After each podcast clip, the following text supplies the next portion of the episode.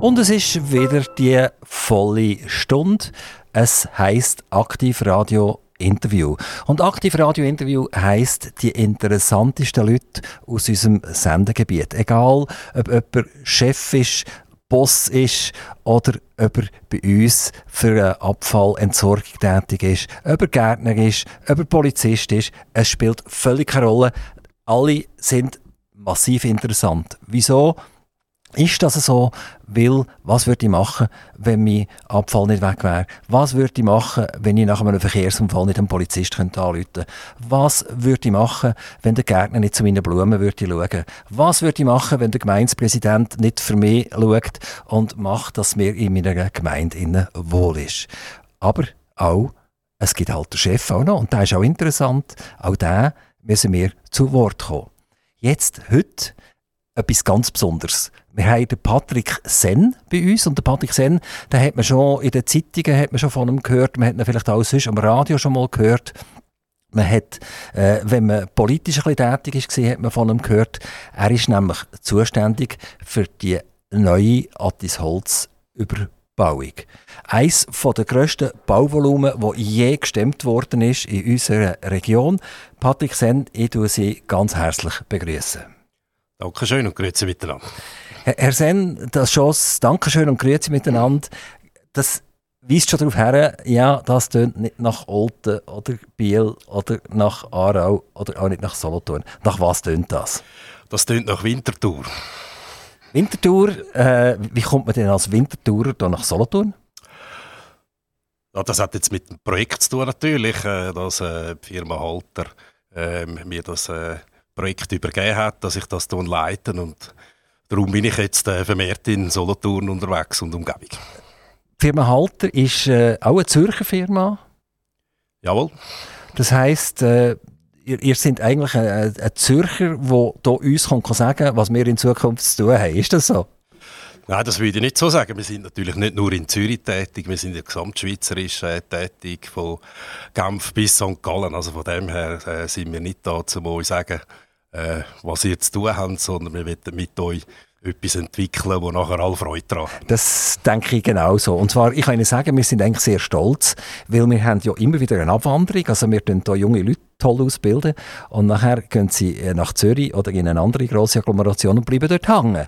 Also wir sind natürlich mega stolz, wenn jetzt Zürcher und Winterthurer nach Solothurn kommen und hier ein so ein Mega-Projekt stemmen.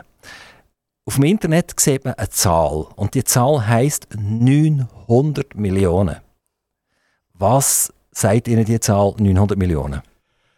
Ja, die Zahl ähm, sagt eigentlich ähm, das Gesamtvolumen vom Projekt, das wir haben. Das Projekt äh, geht ja über 20 Jahre und wird schrittweise entwickelt und das ist dann eigentlich das Gesamtvolumen vom ganzen Projekt. Das kommt nicht auf einmal, äh, sondern wird natürlich etabliert realisiert. Und das sagt die Zahl aus.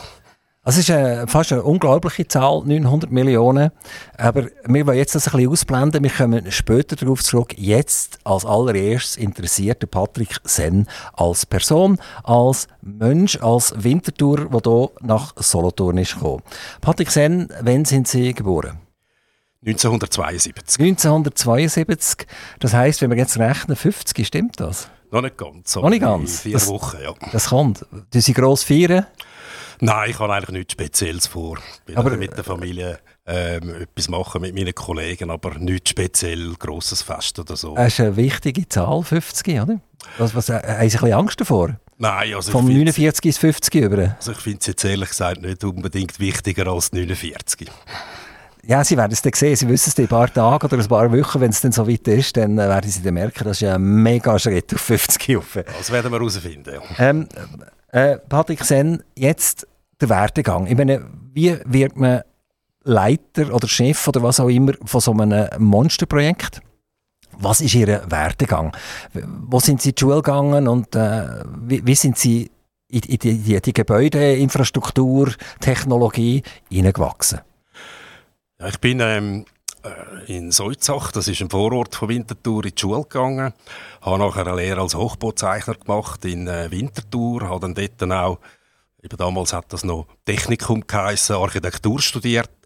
habe mich selbstständig gemacht, ein paar Jahre als Architekt und äh, parallel dazu eine Betriebswirtschaftsausbildung und bin dann so eigentlich mit dem Rucksack ähm, äh, weitergekommen in diese Branche hinein. Allerdings auch geprägt von meinem Vater, er war äh, auch Architekt gewesen, äh, was mich natürlich schon als Kleiner immer fasziniert hat. Der Vater war ein selbstständiger Architekt oder war er angestellt? Gewesen, selbstständiger Architekt, ja. Ist denn die Idee gewesen, dass Sie mal sein Büro übernehmen? Ich habe das Büro zwischenzeitlich übernommen, äh, kurz nach meinem äh, Studium. Das ist ähm, eigentlich aus dem Grund gewesen, weil er gestorben ist, habe ich das Geschäft übernommen, ähm, habe das noch weitergeführt ein paar Jahre und dann weiterverkauft. Das heisst, äh, es, ist schon die Idee gewesen, dass Sie studieren, äh, die Architektur studieren, um beim Vater ins Büro zu, können zu gehen? das ist eigentlich nie eine Anforderung gewesen, oder irgendwie ein Zwang oder, äh, oder, oder sagen wir mal, so eine Hoffnung ist da sicher da gewesen. Ähm, äh, das hat, ist auch ein bisschen auf der Hand gelegen natürlich.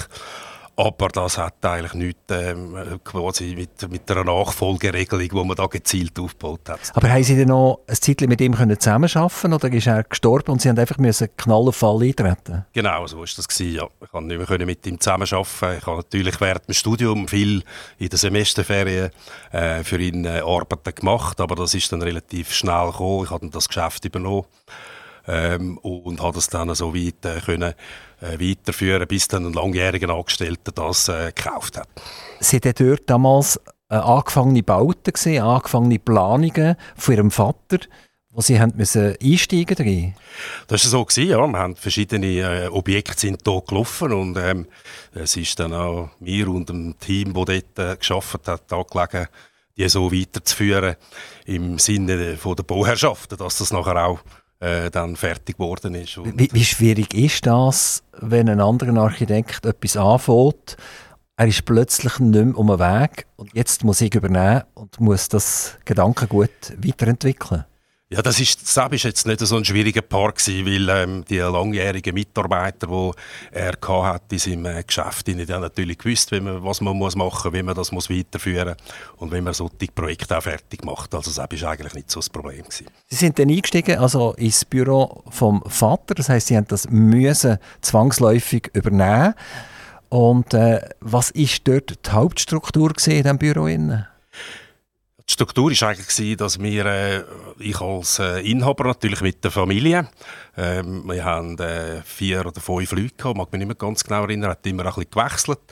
Äh, einen leitenden Angestellten, wo ich dann äh, sehr eng mit zusammengearbeitet habe. Das ist dann auch der, der es dann nachher übernommen Und äh, was hat man primär gemacht? Irgendwelche Einfamilienhäuser oder Mehrfamilienhäuser? Was war äh, Ihre Aufgabe dort?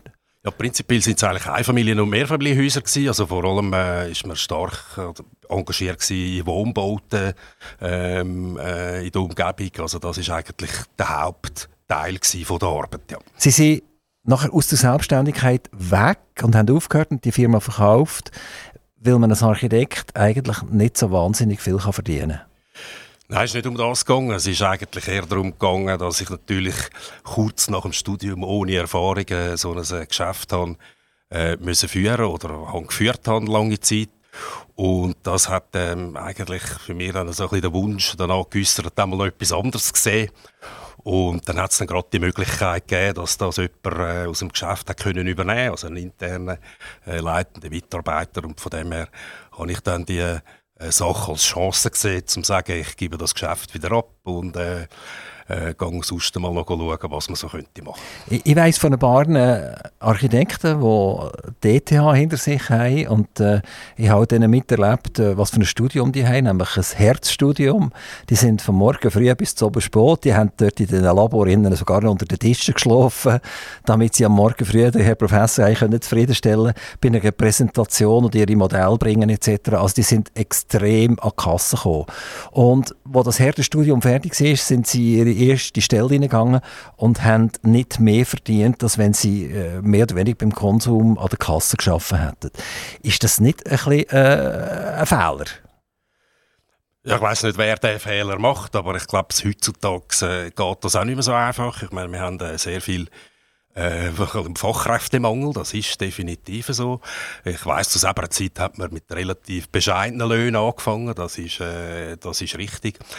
Aber äh, ob das jetzt ein Fehler ist oder nicht, das kann ich im Nachhinein nicht beurteilen, aber ähm, es ist schon so, dass das heute wahrscheinlich äh, ein bisschen anders läuft und äh, relativ schnell dann vorwärts geht, wenn man eine gute Ausbildung hat. Also Sie sind jetzt als Selbstständige, haben Sie Ihren Entscheid gefallen, ich will eigentlich nicht mehr selbstständig sein, ich will mich jetzt mal anstellen. Das ist eine rechte Zäsur, nehme ich an. Also, ihr habt eine Familie ihr sind daheim gesehen, der Vater selbstständig, ein Unternehmer, ein Architekt. Sie haben das gleiche Studium angepackt wie, wie der Papa, sind in die Firma rein und jetzt ist der Entscheid gekommen, jetzt ist fertig. Wie, wie, wie die Zäsur vom selbstständig Erwerbenden zum angestellten Architekt? Also ich habe natürlich relativ, äh, das ist eine Zäsur eigentlich auf dem Papier gewesen, vor allem, aber es ist auch ein bisschen vorbereitet gewesen. Es ist ja nicht von Knall auf Fall, habe ich dann gesagt, von einem Tag auf den anderen, ja, jetzt äh, lasse ich mich wieder anstellen, sondern man hat das vorbereitet. Und von dem her ist die Zäsur relativ äh, äh reibungslos abgelaufen, sagen wir es jetzt einmal so. Und ich habe dann ähm, äh, zu einer grossen Firma, die Firma Steiner, äh, gewechselt in äh, Zürich. Das ist selbstverständlich ein bisschen eine andere Welt gewesen. Aber ähm, das hat mich natürlich extrem interessiert, wie die das dort machen. Und von dem her ist das jetzt für mich persönlich nicht eine Zäsur die ich heutzutage negativ beurteile. Was war Ihre Aufgabe beim Steiner? Ich bin hier in dem, äh, damals hat es ein grosses Projekt gehabt, das hat Eurogate geheißen, also Überbauung äh, vom Hauptbahnhof Zürich, wo man hat will einen äh, Deckel übers Gleis machen und äh, überbauen, dort wo jetzt der Europaallee steht. Ähm, äh, spezifisch hat man dort Leute gesucht, die ähm, in der Entwicklung dort äh, ähm, äh, mithelfen oder äh, mitschaffen. Und das hat mich dann äh, interessiert. Das war auch so ein riesiges Projekt. Gewesen. Da habe ich gedacht, das wäre schön, wenn man da mal kann hineinschauen kann. habe mich dann dort beworben und bin dann auf Anhieb ähm, äh, angestellt worden und habe dann in dem, das war dann ein sehr, sehr grosses Team gewesen, von 30, 40 Leuten in der Entwicklung von, denen, von dem äh, HB Südwest respektive Eurogate, hat das dort mal so geheißen. Was ist Ihre persönliche Aufgabe in diesem Team? Also Im ersten Teil ähm, ist es so gewesen, äh, dass man hat müssen ähm, die Kennzahlen von dem ganzen Projekt im Griff haben. Das ist so ein bisschen Also das ist ein Excel-Job gesehen. Das der erste Teil ist ein Excel-Job richtig, ja. Das habe ich dann, also ist die Kreativität ist an einem kleinen Ort gesehen. Ja, ein bisschen kleineren Ort, aber es ist natürlich äh, faszinierend gewesen, da reinzusehen, ähm, wenn er so ein grosses Projekt führt, ist auch wenn man nur einen kleinen Teil davon äh, gemacht hat, äh, ist das doch noch faszinierend gewesen. Es hat dann schon ein bisschen äh, Kreativität jetzt gerade nicht unmittelbar gebraucht, aber das, äh, man hat doch sehr, sehr viel gesehen, wo man auch können aufsaugen was da passiert und wie das funktioniert. Und Sie haben gesagt, man hat geplant, aber man hat nie realisiert nachher? Jawohl, das äh, Projekt ist dann ähm, irgendwann einmal gestorben, ähm, weil es irgendwie nicht mehr weitergegangen ist. Ich weiß gar nicht mehr genau, was das gelegen ist, weil zu diesem Zeitpunkt habe ich schon wieder andere Projekte äh, gehabt, aber das hat man dann nicht, definitiv nicht ausgeführt. Ja. Wenn man so ein Monsterprojekt macht und es wird nachher nicht realisiert, irgendjemand trägt die Kosten. Wer ist das? Ja, das sind natürlich dann verschiedene äh, Player, die dann mitmachen. Sagen das äh, Grundeigentümer, sagen das die beteiligten Firmen, sagen das Investoren, die allenfalls schon dabei sind, Unternehmer. Ähm, die gehen natürlich bei so einem Projekt gewisse Risiken ein. Und das ist das Wesen von dieser Projektentwicklung, dass durchaus mal kann sein kann, dass man das Projekt nicht kann ausführen kann aus äh, diversen Gründen. Das äh, kann äh, aus politischen Gründen sein, das kann aus finanziellen Gründen sein, dass das nicht funktioniert. Und dass man solche Projekte ähm, wieder dort quasi einstampfen, sage ich jetzt mal ein bisschen böse, und nachher versucht, darauf wieder etwas Neues zu machen. Sie sind äh, ein paar Jahre beim Steiner gesehen und äh, welches ist das grösste Projekt, das Sie in diesen Jahren haben können verfassen? Das ist eigentlich äh, das Projekt von wo wir äh, die Brauerei Haldengut in Winterthur, die stillgelegt worden ist, die haben ein äh, grösseres Areal gehabt. Ich mag mich jetzt nicht mehr genau erinnern, wie viel Quadratmeter das es war, aber auch etwa 300 Wohnungen hat es nicht darauf oben gegeben. Da hat man schon können, äh, alte Brauerei äh, umbauen, man hat Neubauten gemacht. Das ist dann eigentlich so ein grosses Projekt gewesen. Aber das Bier hat es nicht mehr gegeben nachher? Ein Bier hat es schon noch gegeben. Ah, nicht mit Bier schon, aber das Haldegut-Bier meine ich jetzt. Doch, das gibt es auch immer noch heute. Ähm, die, die haben dann an einem anderen Ort verbraucht. Genau, die haben eigentlich, weil die Produktionsanlage in Winterthur einerseits schon ein bisschen überaltert war, andererseits von der äh, Logistik her sehr schwierig war, schmitzt in der Stadt. Äh, ist mir da dann zusammengegangen, ist da in der Galanda Heineken Konzern aufgegangen und dann hat man das, glaube ich, dann, so viel ich weiß, ähm, in äh, Chur oben ähm, Brot. Und äh, das ist aber realisiert worden. Das ist nicht, wie es Eurogate, nur eine Planungsleiche gesehen. Nein, nein, das ist realisiert worden und äh, da wohnen heute ähm, sehr viele Leute, die ich auch kenne in dieser Überbauung und die sind sehr zufrieden mit dem, was sie dort haben. Jetzt machen sie wahrscheinlich wieder etwas Ähnliches, oder? Wir kommen nachher darauf zurück. Es gibt, glaube ich, bis 2'500 Menschen, die sollen leben in Zukunft in dieser neuen Überbauung Attis Holz, wo sie dran sind. Patrick Sen, irgendein ist ja der Entscheid gefallen, dass man das, das Attis Holz übernehmen und dass man da eine tolle Geschichte daraus machen Wie kann ich mir das vorstellen? Also, irgendeiner hat mal erfahren, dass da eine Industriebrache um, um den Weg ist, wo vermutlich nie mehr etwas produziert wird drinnen. Und irgendjemand hat machen den Mut müssen haben und sagen, so, das schnallen wir uns jetzt an. Wie kann ich mir diesen Prozess vorstellen? Ich glaube, der Prozess hat ja mit, äh, mit der Schliessung von also in 2008, wo, wo die Zellulosefabrik geschlossen worden ist, ist die Frage ja dann schon aufgekommen bei den damaligen Eigentümern, der Boregar, einem norwegischen äh, Konzern. Äh, was macht man mit dem Areal? Ich glaube, dann sind dann Strategien entwickelt worden mit der Gemeinde und dem Kanton. Hat auch die, die Rückbauten gemacht, so wenn ich das äh, mitbekommen habe und hat dann eigentlich ist dann in quasi in einen geordneten Verkaufsprozess hineingegangen. Man hat dort eine, eine international tätige Immobilienagentur angestellt von seitens Boregar, ähm, das Grundstück äh, respektive das Areal äh, weiter zu verkaufen. Und dann gibt es, wie halt so üblich, gibt's eigentlich Broschüren und die Broschüre äh, ist dann mit einer Anfrage bei uns auf dem Tisch gelandet äh, zur weiteren Begutachtung, respektive äh, mit der Anfrage, ob wir da Interesse haben, das Areal äh, zu kaufen. Habt ihr dort auch Mitbewerber gehabt oder wisst ihr das gar nicht? Mal, wir haben Mitbewerber gehabt. Wir wissen nicht, wie viel das es ursprünglich waren. Äh, am Schluss sind es, glaube ich, noch zwei oder drei gewesen, so wenn ich äh, da gerüchteweise gehört habe. Aber wir haben Mitbewerber gehabt für das Areal, ja. Ist das euch bekannt damals? Ist das so wie eine Auktion denn gewesen? Also ist man immer wieder zu euch zurückgekommen und hat gesagt, gesagt jetzt müsst ihr noch mal äh, ein paar Millionen drauflegen und dann können wir darüber reden?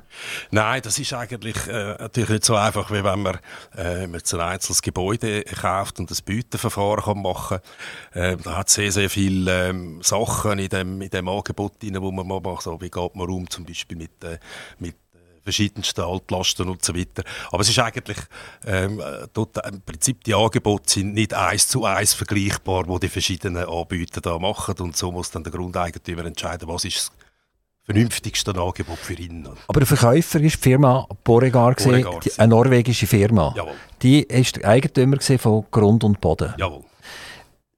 Wird so ein Verkauf abgeschlossen, du hast und du gibst mir oder tut Beauregard das noch über Jahrzehnte begleiten, nach dem Motto zum Beispiel, wenn wir das noch finden, dann musst du das noch, noch zurückzahlen oder umgekehrt, dass man irgendeinen Zahlungsplan hat und sagt, wenn wir bis dann nichts gefunden haben, dann zahlen wir das noch.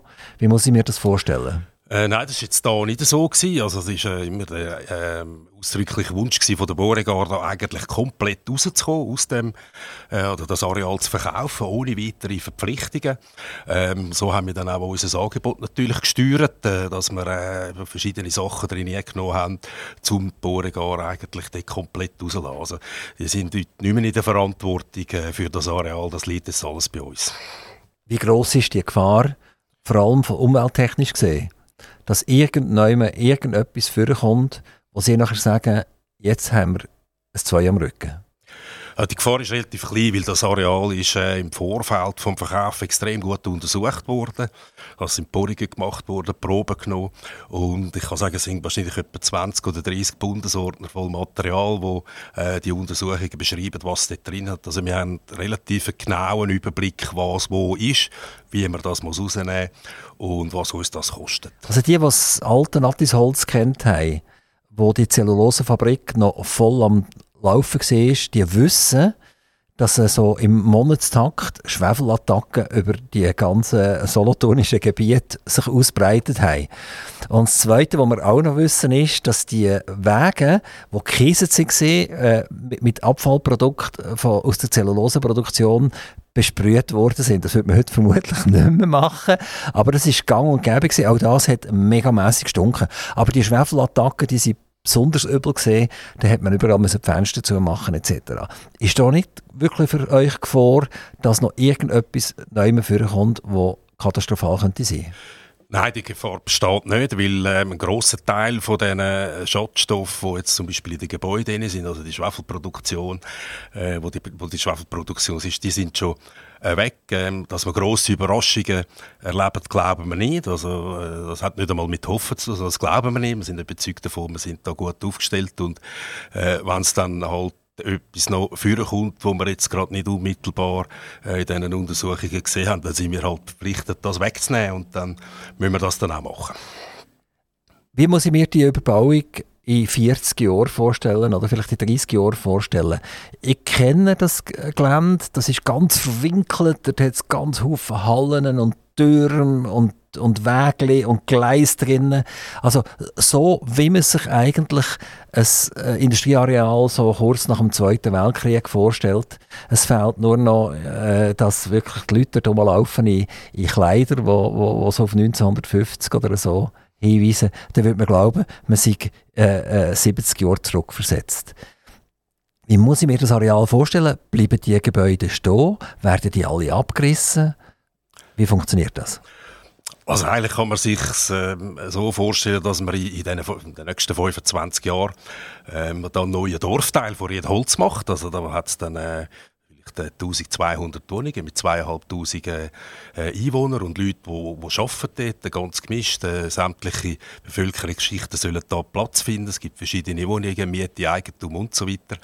Ähm, und ein grosser Teil von dem Bestand, wo man jetzt sieht, haben ja einen Teil vom Areal aufgemacht. Also wenn man dort kann durchlaufen äh, auf dem Boulevard, auf dem Spielplatz oder auch an ein grosser Teil von diesen Gebäuden wie stehen bleiben, ähm, vielleicht verändern, einen Teil abgebrochen, aufgestockt und so weiter. Aber die Identität, äh, wo das Areal hat, wird durch die Gebäude bestimmt und das wird wir eigentlich der grosse Teil bestehen lassen.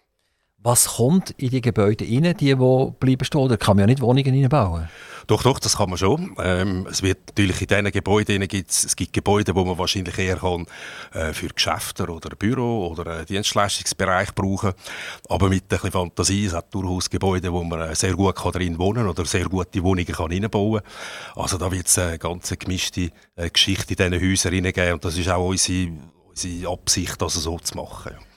Ich hatte am Mikrofon mal die Chance, gehabt, mit eurer Gemeindepräsidentin zu reden über die Verdopplung von dieser Gemeinde. Ich glaube, wenn ich richtig liege, die hat etwa 2'500 Einwohner und wird nochmal 2'500 überkommen.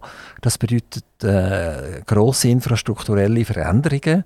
Es braucht vielleicht sogar Schulen und Kindergärten dort. Dort unten, sage ich jetzt wieder, bitte tut mich nicht behaften, was jetzt oben und was unten ist, aber in dem, in dem neuen Areal Wer baut die Schulen? Wer ist verantwortlich für das?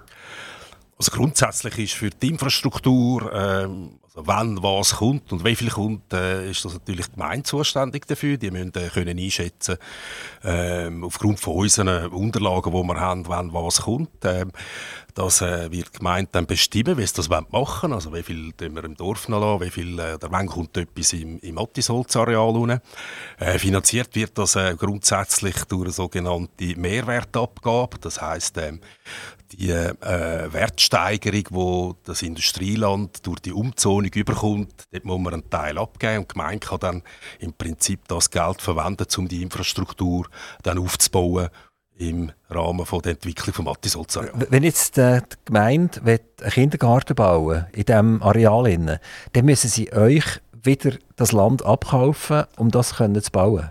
Nein, das müssen sie nicht. Ähm, sie können... Äh, ähm, eigentlich, also theoretisch, theoretisch wäre das so, Entschuldigung, äh, sie können äh, das Land wieder abkaufen, aber sie müssen es nicht mehr äh, zu dem Preis abkaufen, ähm, wo, wo dann dann zumal gilt, also nicht der höhere Wohnbaupreis für ein Schulhaus macht keinen Sinn. Da haben wir Vereinbarungen mit ähm, dass dann die Grundstücke oder die Grundstücksanteile ähm, zu einem Industriebaulandpreis quasi dann können gekauft werden. Weil das würde keinen Sinn machen, Aufwertung vom Land und dann muss man dort wieder äh, zum höheren Preis kaufen. Sie sind nicht nur Projektleiter, sondern Sie haben es auch mit der Politik und der Gemeinde und vielen Menschen zu tun. Hat gesagt, wie, wie sieht das aus? Was ist der Anteil effektiv, was ich kann sagen das ist produktiv schaffen, das Vorwärtsbringen von dem Gelände und wie viel von der Zeit brauchen Sie, um den Menschen äh, zu erklären, was eigentlich hier abgeht? Das ist ein bisschen schwierig zu sagen. Das hängt ein bisschen von der Situation ab. Also gerade jetzt, wenn wir so eine Umzonung haben, äh, braucht es da ein bisschen mehr äh, Erklärungsbedarf natürlich, äh, weil das ist eine relativ komplexe Angelegenheit, die man versuchen muss, möglichst einfach zu erklären. Aber ich würde jetzt sagen, so im Schnitt wird das etwa 75, 25 sein, also dass wir versuchen, ähm, äh, einen grossen Teil auch in Kommunikation zu investieren, dass ähm, Menschen, die dort unten sind oder, äh, oder auch Politik, dass wir ähm, die Zusammenarbeit können fördern und auch die Erklärungen ähm, oder die, die, Themen auch äh, genug Zeit haben, um äh, mit den die Themen zu besprechen und auch zu bestimmen, wie wir weiterfahren. Man hat hier in Zuchwil hat man die Swiss Prime Site und die Swiss Prime Site hat das, äh, oder einen grossen Teil von dem ehemaligen Sulzer Areal aufgekauft, wo, wo die Webmaschinen gebaut sind worden. Und man hat noch Lande bekommen von der Gemeinde, wo die Sportvereine drauf waren. Und das hat man alles so ein bisschen zur Kenntnis genommen. Also es ist einfach ja, ein, bisschen, ein bisschen verhandelt worden, dann war wieder mal eine Gemeindeversammlung und dann war ein bisschen Ärger gewesen. und irgendwann hat einfach auch stattgefunden und dann ist es so ein bisschen ins Vergessen gegangen und jetzt hat es gemacht, bumm. Jetzt stehen tatsächlich äh, drei, vier, fünf so grosse Gebäude sind jetzt da. Ähm, ich glaube, ich lasse mich nicht ganz genau behaften, aber es gibt glaube ich etwa 700 Wohnungen total auf dem Gelände und äh, die ersten 45, 50 sind jetzt bezogen und irgendwie etwa 150 sind äh, jetzt dann gleich parat. Das ist ja eine gewaltige Menge. Ich weiß es jetzt zum Beispiel von der Stadt Solothurn. Wir hatten mal eine Studie gehabt in den 60er Jahren, wo man Solothurn gesagt hat, ihr werdet mal zwischen 60 und 70.000 Einwohner haben. Und dann hat man die Wasserfassung zum Beispiel entsprechend aufgebaut. Und wir sind in Solothurn einfach immer noch 16.500 Leute plus minus. Also Wachstum eigentlich fast nicht vorhanden.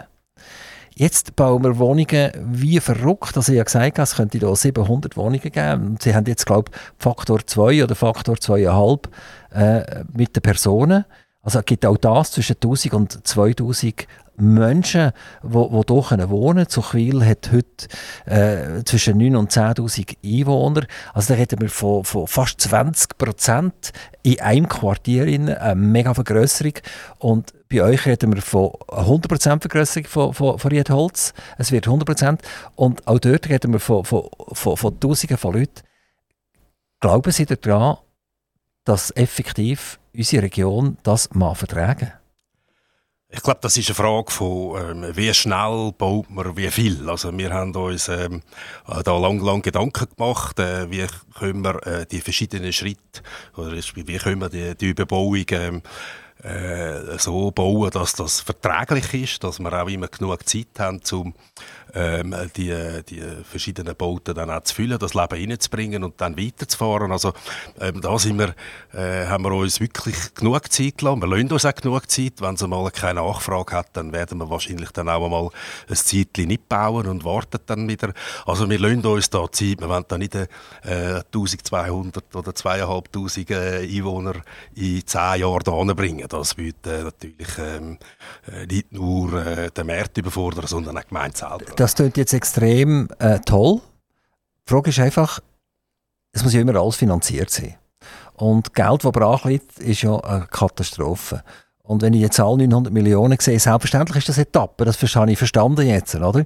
Aber der eine oder andere Franken ist jetzt bereits ausgegeben. Ist es übrigens bekannt, was Halter zahlt hat, der Beauregard, für das Gelände? Nein, das ist nicht bekannt. Das ist nicht bekannt. Gut, aber es sind ja nicht nur drei Franken gesehen, sondern es ist ein bisschen, ein bisschen mehr gesehen, oder? Also man kann damit rechnen, ich, ich tue jetzt einfach mal so ein bisschen hochrechnen, dass irgendwie 100 oder 200 Millionen sind dann irgendeine Stossen bei Halter ohne dass schon mal wahnsinnig viel zurückgekommen ist. Und erst dann könnt ihr wahrscheinlich die ersten Wohnungen verkaufen oder vermieten. Das ist eine gewaltige Geschichte. Äh, kann Halter das äh, packen?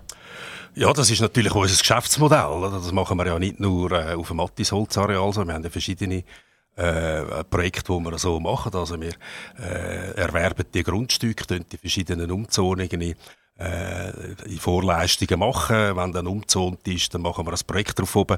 Und dann suchen wir ja dann äh, Investoren als Partner. Also wir können das dann nicht alles selber bauen, sondern wir haben dann Pensionskassen oder äh, andere Investoren, äh, die uns, mit uns zusammen dann das äh, weiterfinanzieren. Die finanzieren, aber bauen tun ihr schon? Bauen tun wir schon, ja. ja. Ist, ist Halter also nicht nur ein Projektentwickler, sondern auch eine Baufirma? Wir sind auch ein, ein Gesamtleister, also Planung und Ausführung machen wir auch. Ja. Das ist äh, auch ein, äh, ein Geschäftszweig, wo, äh, wo bei uns in der Firma haben. Ja. Also ist äh, Halter auch eine Firma wie in Pläne oder so, die einfach Tiefbau und Hochbau macht? Nein, wir haben keine eigene Bauunternehmung in dem Sinne. Also Maschinen ähm, haben, wir, haben wir nicht, aber wir äh, sind dort eigentlich dann jeweils der Totalunternehmer, respektive mit der Planung der Gesamtleister, wo das Ganze organisiert und dann mit verschiedenen Unternehmern zusammen das äh, realisieren. Bei so einem riesen Monsterprojekt haben Sie nie Angst, dass Sie am Morgen um 7 Uhr das Telefon bekommen und sagen, äh, lieber Patrick, mir ist das Geld ausgegangen, leider. Äh, wir zahlen jetzt noch den letzten Lohn, aber wir haben keine Chance mehr. Nein, die Sorge habe ich nie. Nie gehabt? Nein. Weil äh, wir sind jetzt in einer Zeit, wo, wo Verwerfungen einfach fast an, an der Tagesordnung sind. Oder? Wir, wir haben jetzt zwei Jahre lang uns Köpfe gegenseitig eingeschlagen, ist äh, Corona äh, schlimm oder ist es nicht schlimm oder äh, muss man oder muss man halt nicht. Also es, wir haben uns mit etwas beschäftigt, wo wir uns lieber nicht beschäftigt hätten. Äh, jetzt äh, haben wir irgendeinen so einen Kriegsherr, der meint, er müsse ein anderes Land überfallen. Also irgendwie äh, kommen wir fast nicht mehr zur Ruhe. Hat das irgendeinen Einfluss auf eure Überbauungen, die ihr planen und machen das hat natürlich einen indirekten Einfluss. Also es ist jetzt nicht so, dass wir da äh, extrem direkt beeinflusst sind, aber es hat einen indirekten Einfluss auf ähm, Verfügbarkeit von Materialien, auf, ähm, äh, auf Lieferfristen, auf äh, verschiedene äh, Sachen, was man natürlich merkt. Das merkt aber die ganze Branche. Ähm, es ist natürlich so, das äh, können wir nicht negieren, das wird auch äh, weiter so bleiben, es wird eine gewisse Volatilität äh, äh, bleiben und wir müssen uns da eigentlich permanent darauf einstellen und das versuchen wir natürlich jeden Tag. Und das klingt euch auch? Das klingt uns bei uns jetzt relativ gut, ja, also wir sind äh, da ziemlich stabil ähm, aufgestellt und versuchen auch auf die, auf die Sachen extrem flexibel zu reagieren. Ihr seid eigentlich indirekt von einer Person abhängig. Das ist äh, der Balz Halter, wo Mehrheit haltet an der Halterfirma. Das ist jetzt schon fast ein Zungenbrecher gesehen. Ähm, wie groß ist die Gefahr, dass er morgen sagt, äh, liebe Jungs, ich habe jetzt meine Firma verkauft und äh, wir wissen nicht so richtig, was jetzt passiert? Das, äh, ich kann natürlich nicht ähm, äh, ins, äh, in den Kopf vom Balzhalter hineinschauen, jetzt von da aus, aber ich glaube, die Gefahr ist relativ klein. Ähm, ich glaube, er ist immer noch mit, äh, oder er ist immer noch mit höherem Engagement ähm, äh, in der Firma tätig und ähm, ich kann mir das ehrlich gesagt äh, nicht vorstellen, dass der Fall eintritt in den nächsten zwei, drei Wochen. Wie, wie ist Ihre persönliche Zusammenarbeit mit dem Balzhalter? Wir der Balzhalter ist ein Verwaltungsratspräsident, ähm, hat noch verschiedene andere äh, Unternehmungen, wo er äh, investiert ist. Ist etwa noch, vor allem bei ähm, grösseren äh, Finanzierungsanträgen, die wir machen, ist er äh, auch noch ähm, in die Projekte involviert. Wie sind ihr denn aufgestellt? Also ihr rapportiert nicht direkt ihm, es ist noch mal jemand in der Stufe zwischendrin? Ja, wir haben eigentlich eine Gruppenleitung, die ja äh, die verschiedenen ähm, Geschäftsbereiche tut, ähm, äh, tut repräsentieren. Und dort ist der CEO der Markus Mettler. Und also, die sind eigentlich zuständig für die operative Führung von der Firma, also auch die Rapporte. Und also ihr, Sie rapportieren, rapportieren an ihn? Ich rapportiere eigentlich an meinen Geschäftsführer, also Andreas Gampi, den hat man auch schon äh, gesehen da in, ähm, äh, da in der Umgebung. Und er rapportiert dann das weiter die Gruppenleitung, wo dann jede Geschäftseinheit vertreten ist. Wie groß ist Ihr Spielraum? Sie werden ja bei so einem Areal jeden Tag eine Überraschung erleben. wenn, wenn man auf die grüne Wiese geht und dort ist effektiv nur äh, Tierfutter produziert worden, also Kühe haben geweidet, dann ist die Chance klein, dass man nicht das kann machen, was man will, aber sie gehen in ein bestehendes Areal, in bestehende Gebäude rein. Ich kann mir vorstellen, dass jeden Tag jemand bei Ihnen im Büro sagt, jetzt muss schnell schauen. Das ist so. Das äh, birgt natürlich äh, jedes, Mal, wenn ich da bin, äh, gewisse Überraschungen.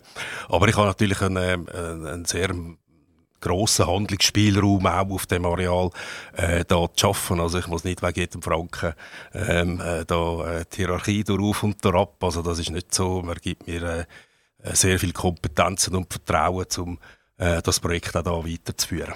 Und Sie haben auch wieder einen Stellvertreter im Jahr. Sie wollen ja mal ab und zu in die Ferien gehen. Das ist richtig, ja. Oder mal ein Wochenende machen. Genau. Äh, ist der fix da oder wie muss ich mir das vorstellen? Ja, also im Prinzip äh, rein so von der Führungsstruktur her ist natürlich der Gampi dann mein Stellvertreter. Ich habe natürlich aber auch Leute auf dem Areal, die arbeiten. Der Hans-Jakob Pfister, er ist über 40 Jahre auf dem Areal. Ähm, und äh, das sind dann Also er ist einer gewesen, ein Attis Hölzler? Ja, er ist... Äh, also der ist effektiv Attis Holz? Gemacht der, ist, der hat noch Zellulose hergestellt? Er hat Zellulose hergestellt, ja. Und dann ist er übernommen worden von der Borregar? Er ist eigentlich dann... Äh, auf dem Areal geblieben, zu den Zeiten der Boregar und äh, wir haben dann im Sinne von der Kontinuität auch, also hat so viele Leitungen und so viel Material, das äh, ist ja fast schwierig zu sagen, wo was geht durch. Und Hans-Jakob Pfister, der kennt natürlich fast jede Ecke auf dem Areal. Und darum haben wir dann gesagt, wir äh, wollen ihn übernehmen, sodass er kann weiterarbeiten auf dem Areal ähm, und das hat sich ehrlich gesagt sehr gut bewährt. Er ist äh, 40 Jahre dabei, sagen Sie? Ja, über 40 Jahre, ja. Äh, mit 20 hat er angefangen, das heisst, gleich lauert die Pension. Was macht er denn? Dann äh, haben wir jetzt, sind wir uns jetzt gerade am Aufstellen, äh, dahingehend, dass wir ähm, neue Mitarbeiter, äh, die mit mir zusammen, ähm, plus nochmal jemandem auf dem Areal, die Organisation dann äh, quasi reibungslos kann weiterführen kann. Patrick Sen, wann kann ich meine erste Wohnung beziehen bei euch? Wenn das äh, so läuft, wie wir uns das vorstellen, im 2026. Und wie ist die Wohnung? Ist die super luxuriös oder ist das eine Einzimmerwohnung oder was ist das? Da kann man dann äh, auswählen. Wir werden äh, breite Paletten können anbieten. Einerseits Mietwohnungen, andererseits Eigentumswohnungen, ähm, äh, Wohnungen in bestehenden Liegenschaften in Neubauten rein. Wir werden Geschäfte können drin machen. Also wir werden eine ganze breite Palette in der ersten Etappe schon können anbieten. Aber es, es gibt ja vielleicht irgendeinen Touch, kann ich mir vorstellen. Also gerade so Überbauungen in, in Firmenländern, die sind sehr oft nachher mondän. Also das, äh, zuerst ist ja nichts mehr, es ist eine Brache und dann wird gebaut und normalerweise ist das eine teure Bauerei. Man muss ja Rücksicht nehmen auf ganz viele Sachen. Man kann nicht einfach ein paar Stelzen aufstellen, ein bisschen Beton rein tun und der Moller und der Gipser kommen. Das geht alles nicht. Das bedeutet vermutlich eine teure Bauerei und das äh, bedingt vermutlich auch wiederum, aber ich tue jetzt einfach mal vor mir herreden, also ich darf mich gerne unterbrechen, das bedingt vermutlich auch, dass man gehobener Standard wird machen, weil man muss etwas können verlangen für die Wohnungen, sei es jetzt Eigentumswohnungen oder sei es äh, äh Miete, wo wahrscheinlich über dem Schnitt wird sein, was wir uns hier gewohnt sind. Das wissen wir jetzt noch nicht im Detail, aber das Ziel ist natürlich schon, dass man ähm, für von günstigen bis auch zu teureren Wohnungen, je nachdem, wo die liegen und wie dort der Ausbaustandard ist, äh, können anbieten. Es ist nicht per se teurer, jetzt äh, an so einem Ort ähm, einen Bau zu machen, sei das ein Umbau oder ein Neubau, ähm, als, an, als an anderen Orten. Aber wenn ich es vorher gesagt habe, wir werden eine breite Palette können anbieten, von kleinen Wohnungen bis zu grossen Wohnungen, günstig, zu teuer, Miete, Eigentum. Also das ist jetzt nicht so, dass äh, da nur äh, Luxuswohnungen entstehen, wo äh, in einem Preissegment drin ist, wo man nicht kennt. Das können wir uns ähm, ähm, erstens nicht vorstellen und zweitens wäre es auch äh, der falsche Ansatz, um die Wohnungen dann auch zu vermieten. Ihr habt etwas gemacht, wo ganz speziell ist.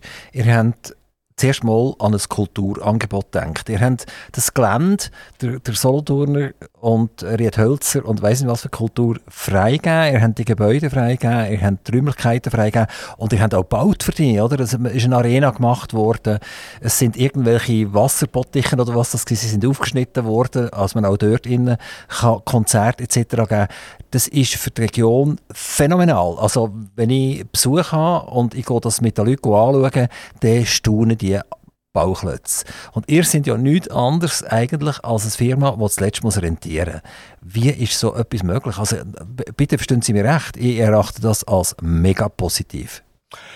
Ja, das ist eigentlich aus der, aus der von den Umständen gekommen, weil wir ja, wo wir die, das Industrieareal anfangen umzunehmen, haben wir gewusst, das ist ein sehr langer Prozess, äh, wo wir da äh, müssen gehen Also das geht zwischen vier und fünf Jahren normalerweise, oder?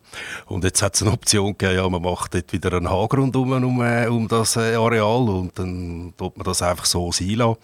Oder man macht das in dem Sinn auf, dass sich die Bevölkerung ähm, und Gäste können ein Bild machen können, dass sie dort können verweilen können, ähm, dass man sieht, wie das äh, im Moment aussieht, wie sich das dort entwickelt.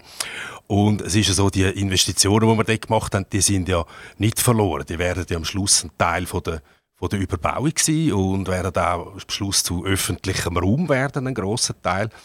Und wir haben dort einfach äh, die Idee gehabt, dass man das aufmacht und auch die Leute auf das Areal äh, bringen und sie auch zu begeistern mit dem, was man dort äh, vorfindet. Kulturschaffende sind ja Leute, die nicht das grosse Portemonnaie haben.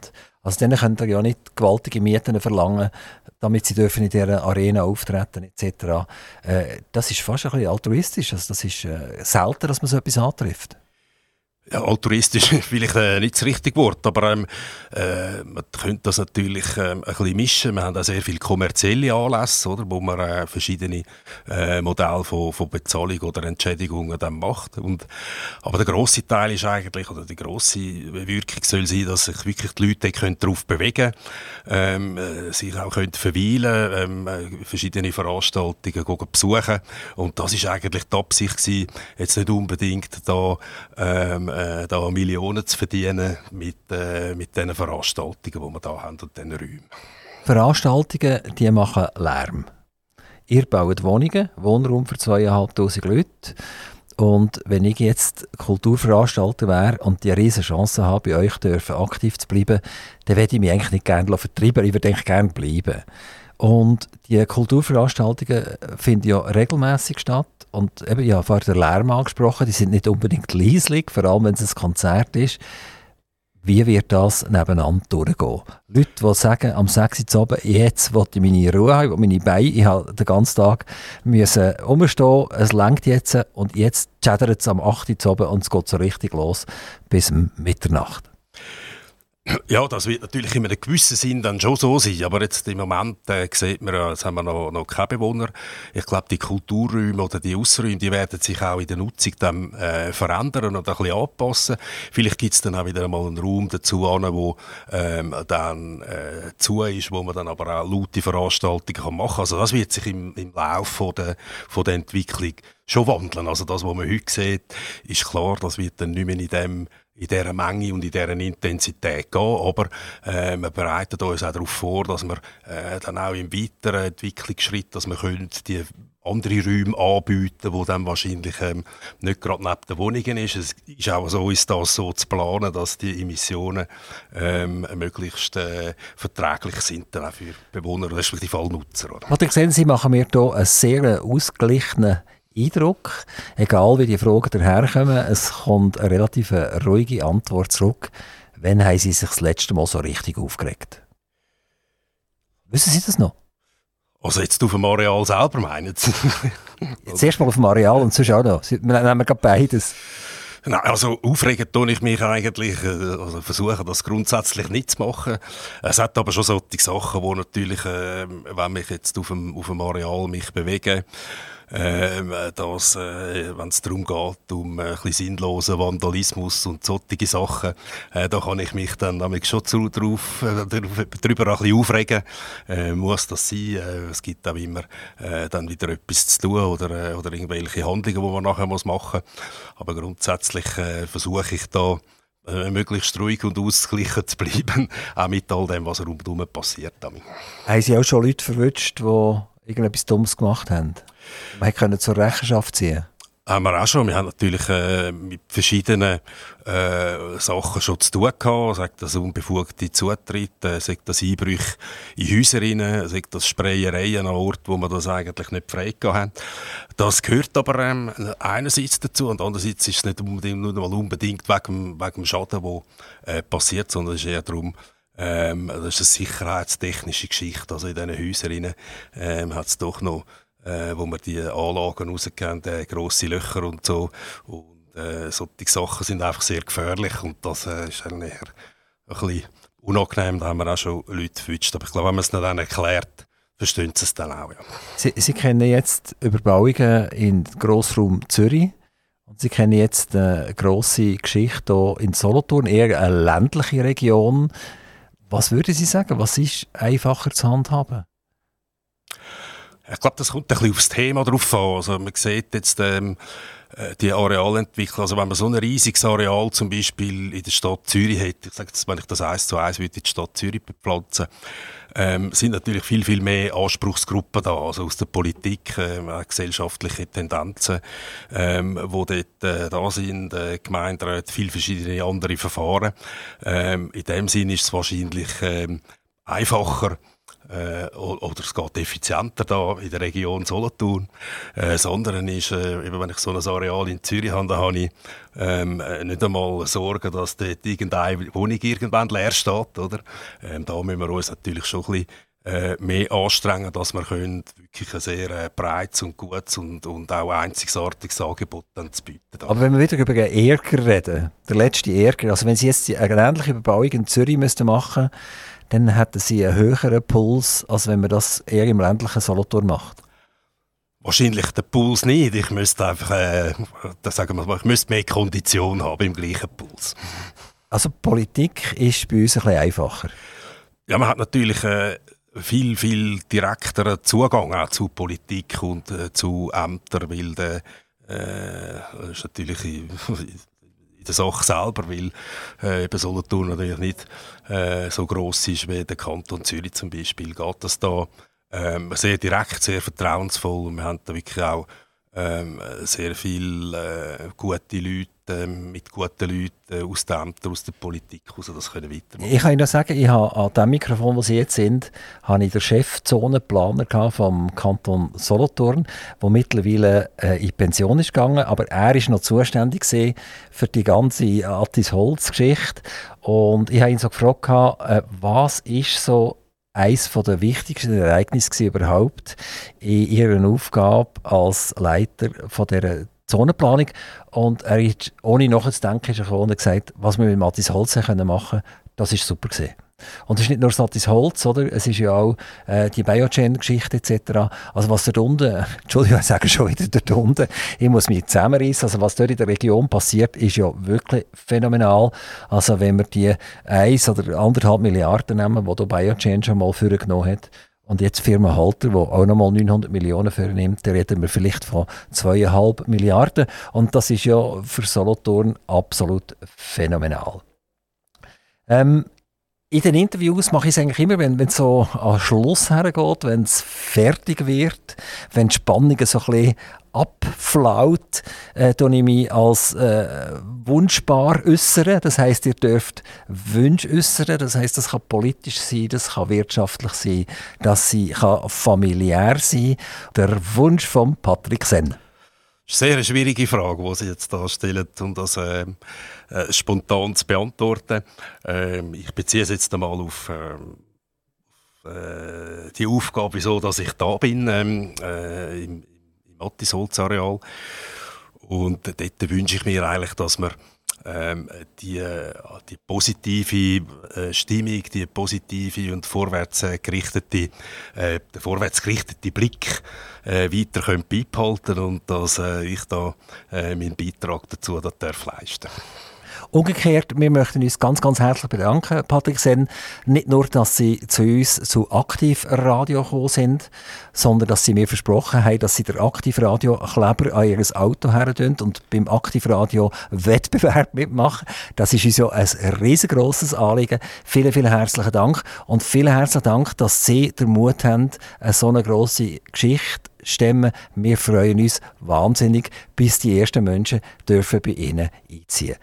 Auf Wiedersehen, danke vielmals.